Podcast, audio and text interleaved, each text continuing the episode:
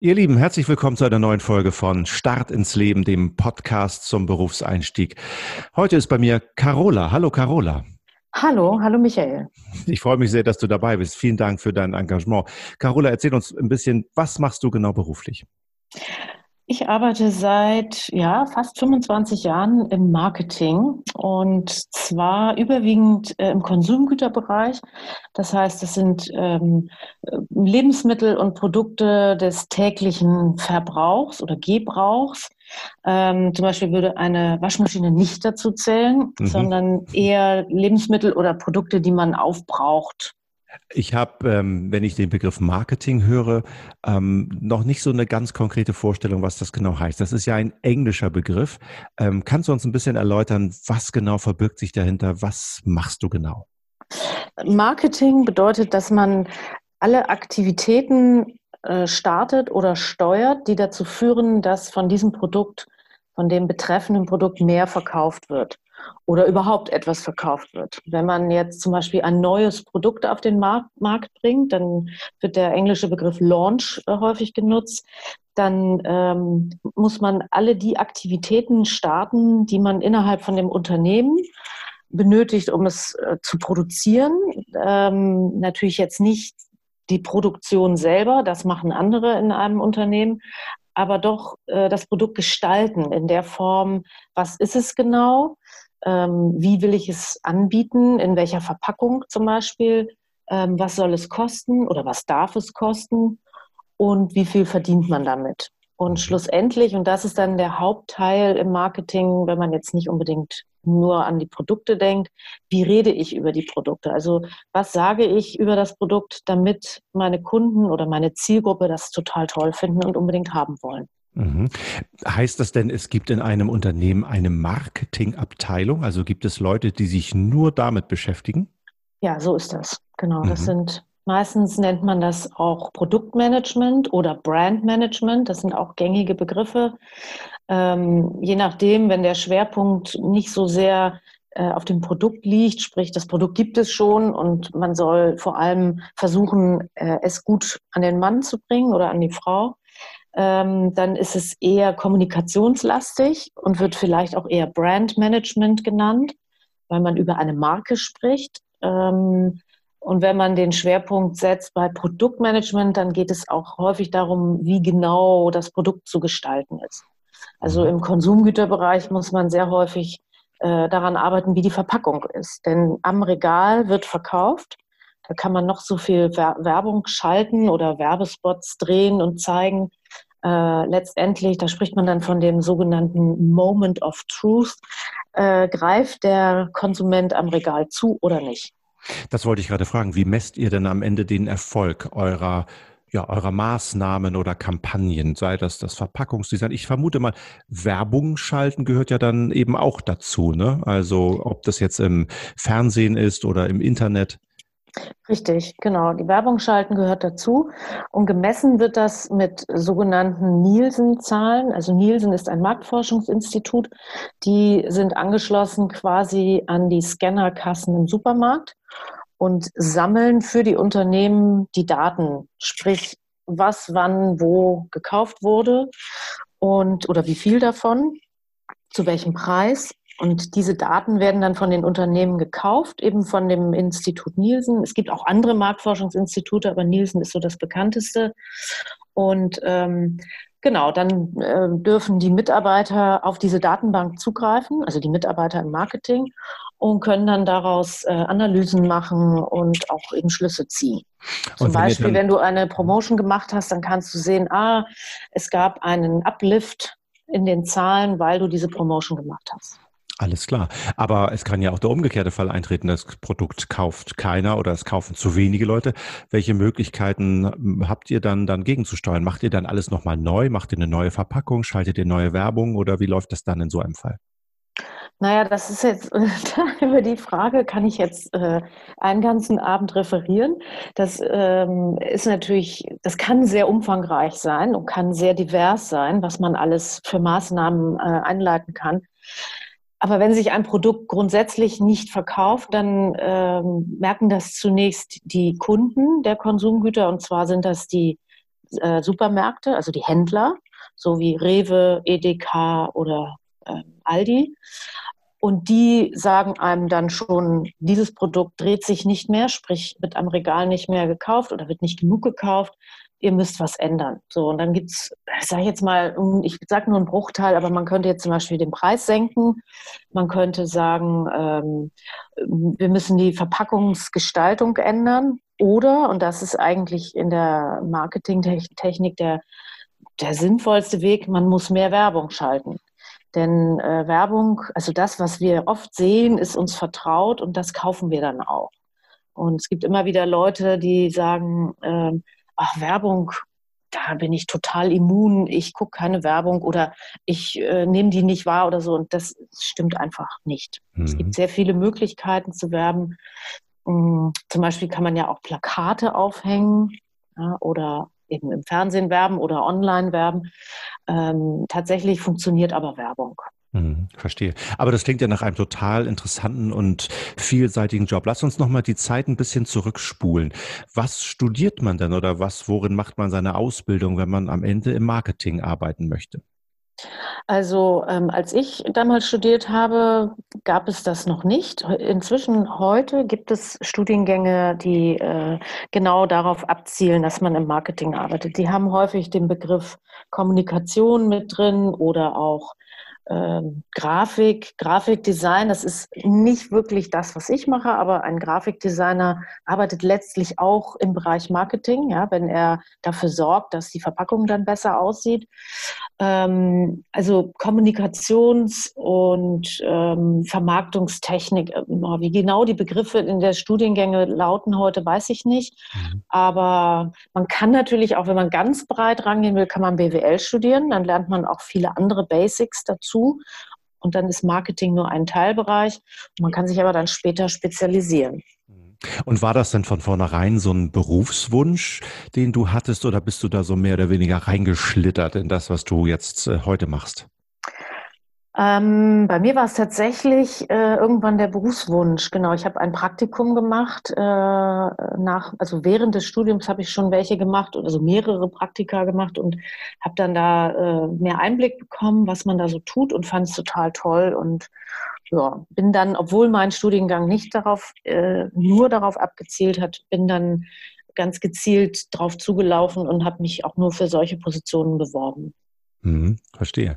Und sag mal, wenn man jetzt im Marketing arbeitet, dann ähm, kann man eigentlich sagen, hat jede Firma eigentlich eine Marketingabteilung oder gibt es da Unterschiede und wo drin bestehen die Unterschiede? Also wenn ich mir ein großes Unternehmen vorstelle, vielleicht so ein Konzern, was aus mehreren tausend Mitarbeitern und vielleicht verschiedenen Unterfirmen besteht und demgegenüber vielleicht ein kleines Familienunternehmen.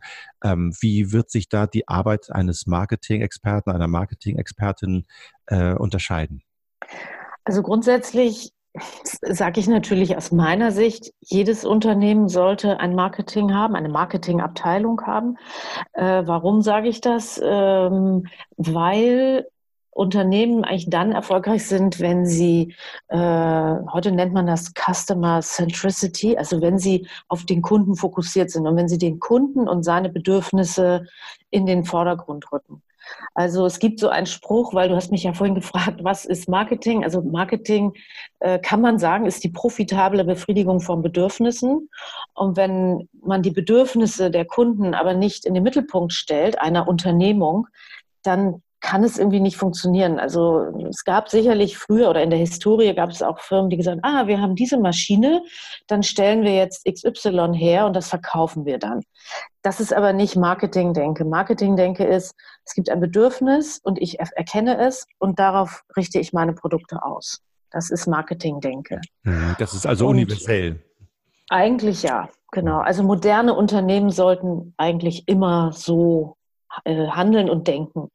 Und der zweite Teil deiner Frage zielte ja darauf ab, ob die Unternehmen größer oder kleiner sind. Also ich, ich kenne viele auch kleine Unternehmen, die sich natürlich auch mit Vermarktung und mit Marketing beschäftigen. Dann gibt es vielleicht nicht eine ganze Abteilung, sondern nur ein, zwei Personen. Aber eigentlich sollte jedes Unternehmen äh, eine Marketingabteilung haben. Mhm. Zumindest jemand, der sich darum kümmert. Und ist denn diese Marketingabteilung oder diese Person oder diese Gruppe, dieses Team, ist das denn sagen wir mal, eigenverantwortlich unterwegs, kann das äh, selber Entscheidungen treffen über die Maßnahmen. Ich meine, das kostet alles Geld, wenn ich mir vorstelle, so eine Fernsehwerbung, die ist wahrscheinlich recht teuer oder auch Plakate aufzuhängen dürfte ein bisschen was kosten. Ist diese Abteilung völlig ähm, frei in ihren Entscheidungen und Maßnahmen oder mit wem stimmen die sich eigentlich ab? Also das kommt natürlich auf die Größe des Unternehmens an und äh, vor allem auf die ja, auf die Firmenkultur und die Denkweise in dem Unternehmen. Sehr häufig sind Marketingthemen echt Geschäftsführersache, letztendlich. Also in kleineren Dingen können, kann, können die Marketingverantwortlichen alleine entscheiden. Wenn es aber zum Beispiel darum geht, äh, ja, auch teure Dinge, wenn du einen TV-Spot produzierst, ist das sehr teuer. Und bevor der dann äh, on air gegeben wird oder freigegeben wird, gibt es sehr viele Unternehmen, wo sehr viele Chefs da drauf gucken. Ja. Mhm. Okay. Weil es eben ein Aushängeschild ist, weil es um die Marke geht, weil äh, es dann doch am Ende auch sehr wichtig ist. Mhm. Aber es kommt sehr auf die, ähm, also wenn du jetzt im Startup bist, in der Marketingabteilung oder im äh, Produktmanagement oder Brandmanagement, dann kann es sicherlich auch mal äh, sehr kurze Wege sein, beinhalten. Mhm. Verstehe. Sag mal, ähm, Carola, woran würde ich denn eigentlich an mir erkennen, ob ich für die Arbeit im Marketing geeignet bin? Das ist ja eine sehr gute Frage. Hm. Also man muss schon kommunikativ sein. Also sehr verschlossene Menschen, die tun sich, glaube ich, keinen Gefallen. Man, man, man muss sich, man muss auch im Denken flexibel sein, man muss sich auch hineinversetzen können in seine Zielgruppe. Äh, ich sage dir mal ein Beispiel. Ein wichtiges Tool im Marketing ist die Marktforschung. Wenn du äh, dein neues Produkt oder die Veränderung an deinem Produkt oder einen neuen Werbespot ähm, dem Verbraucher vorher zeigen möchtest, dann machst du Marktforschung. Dafür gibt es Institute, die dann äh, zum Beispiel Mütter einladen oder eben wer sonst gerade die Zielgruppe ist. Und ähm, dann kannst du dein Produkt oder deine Veränderung an dem Produkt vorab testen. Es hilft aber auch, wenn, wenn dir selber es gelingt, dich da rein zu versetzen.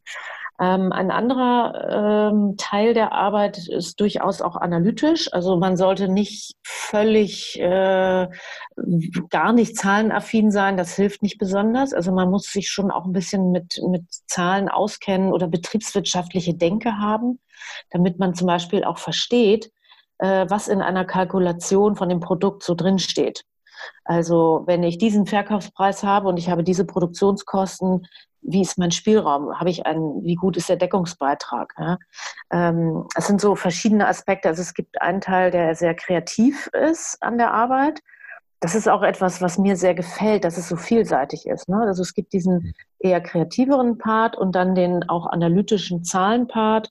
Äh, das muss man ganz gut verbunden kriegen, mhm. wenn man so, sich für so eine Arbeit interessiert.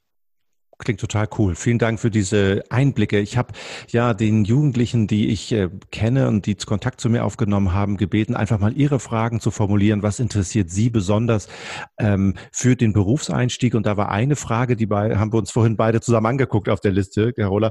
Ähm, was sind Eigenschaften, die fast jeder Beruf voraussetzt? Eben haben wir darüber gesprochen, was sind die marketing-spezifischen äh, Eigenschaften, die man vielleicht braucht. Aber Gibt es vielleicht auch nach deiner Erfahrung ähm, Eigenschaften, die jeder Beruf voraussetzt? Ja, also vor allem als Berufsanfänger ähm, würde ich sagen, ist ganz wichtig, dass man neugierig ist, dass man Engagement zeigt und sich für die Dinge, die da auf einen einströmen oder Aufgaben, die äh, an jemand bittet zu erledigen, dass man die mit äh, so einer Art positiven Energie angeht und dass man äh, mit Neugierde und, und seiner, seiner Person, seiner Persönlichkeit ähm, in solche Themen reingeht. Ähm, man, ja, es ist immer gut, wenn man mit einer gewissen Flexibilität in der Denke reinkommt und sagt, ah, ach so ist das, jetzt kann ich von dem vielleicht was lernen oder ich kann, das habe ich noch nie gemacht, wie mache ich denn das? Äh, dass man da also selbstbewusst, aber auch gleichzeitig engagiert und so ein bisschen positiv rangeht. Mhm. Wie war das denn nach deinem Studium, als du so die ersten äh, Jobs hattest, die ersten ähm, äh, Arbeitsverhältnisse, die du eingegangen bist? Hast du da eigentlich erst gelernt, wie, wie das Leben so funktioniert oder kamst du fertig aus dem Studium? Wie würdest du das einordnen? Nee, ich glaube, niemand kommt fertig aus dem Studium. Was mir geholfen hat, war, dass ich vor dem Studium äh, schon eine Lehre absolviert hatte. Ah. Also ich wusste wenigstens mal, dass es Schriftverkehr gibt oder wie man Texte formuliert oder eben, also damals Briefe, heute E-Mails. Ähm, ich wusste, dass man bestimmte Dokumente irgendwie aufheben muss, dass man die dokumentieren muss, also dass man manche Dinge, die man tut, dokumentieren sollte. Ähm, also das hat mir extrem dabei geholfen, auch so ein bisschen den Ablauf in einem Büro äh, zu verstehen. Ähm, und was mir auch geholfen hat, war, dass ich irgendwie auch schon mal einen Chef hatte und wusste, aha, ähm, das ist jemand, der irgendwie ja das Sagen hat, ähm, der aber auch gleichzeitig wie ein Lehrmeister ist. Also das sind mhm. zwei Aspekte von so einer Person. Was mhm. auch immer hilft, ist, wenn man jemanden hat, der so eine Art Mentor für einen ist. Jemand, der, das kann man sich auch übrigens wünschen, ja, wenn man irgendwo anfängt, dass man sagt, also hier, ich gebe alles, aber übrigens, es wäre gut, wenn es jemanden gäbe, den ich irgendwie immer ansprechen kann. In der Schule nennt man das, glaube ich, einen Tutor, ne? also so jemand, der einen da so ein bisschen unter die Arme mhm. greift, ein bisschen betreut äh, und einfach auch einen nochmal so zur Seite nimmt und sagt, pass mal auf, ich erzähle dir hier nochmal so ein bisschen was hinter den Kulissen. Alles genau, mhm. genau. Alles klar. Carola, also ich muss gestehen, ich habe selber ganz viel gelernt hier in diesem Gespräch mit dir. Vieles wusste ich gar nicht. Zum Beispiel das mit den Nielsen-Zahlen war mir völlig unbekannt. Und ich, äh, ich danke dir ganz, ganz herzlich, dass du das hier mitgemacht hast, dass du dich hier so in dieser Form engagierst. Und ähm, ihr Lieben da draußen, das war eine Folge von Start ins Leben, ein Podcast zum Berufseinstieg. Mein Name ist Michael Mayer. Bleibt uns wohlgesonnen, stay tuned, bis zum nächsten Mal.